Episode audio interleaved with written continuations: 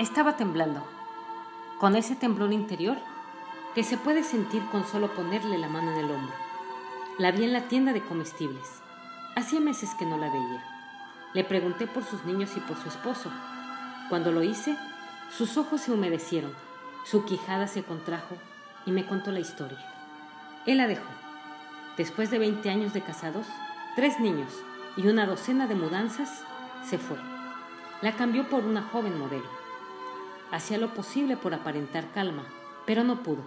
La sección de verduras de la tienda se transformó en un santuario de confesiones. Allí, entre tomates y lechugas, lloró. Oramos. Luego le dije, saldrás de esta, no será sin dolor, no será de un día para otro, pero Dios usará este lío para bien. Mientras tanto, mantén la calma y no hagas ninguna tontería, no te desesperes. Con la ayuda de Dios, saldrás de esta. Dos días después recibí la llamada de un amigo. Acababa de perder su empleo. Había cometido un error al hacer algunos comentarios inapropiados en el trabajo. Tonterías, pero su jefe lo despidió.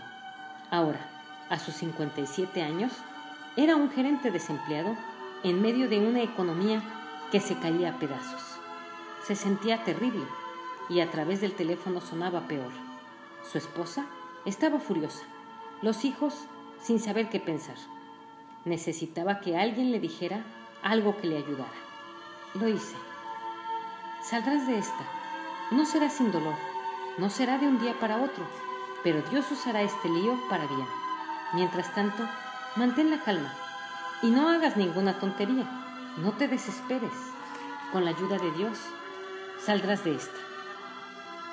Luego fue la joven adolescente a quien encontré en el café donde trabajaba.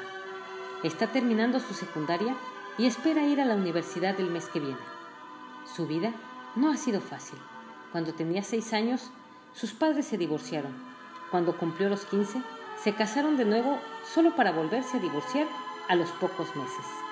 Hacía poco, su padre le había dicho que tenía que decidir si quería vivir con su madre o con él. Se le asomaron las lágrimas cuando me describió su situación.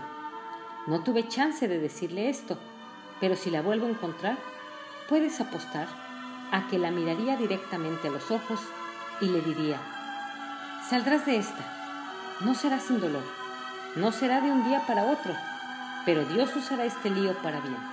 Mientras tanto, mantén la calma y no hagas ninguna tontería, no te desesperes, con la ayuda de Dios saldrás de esta.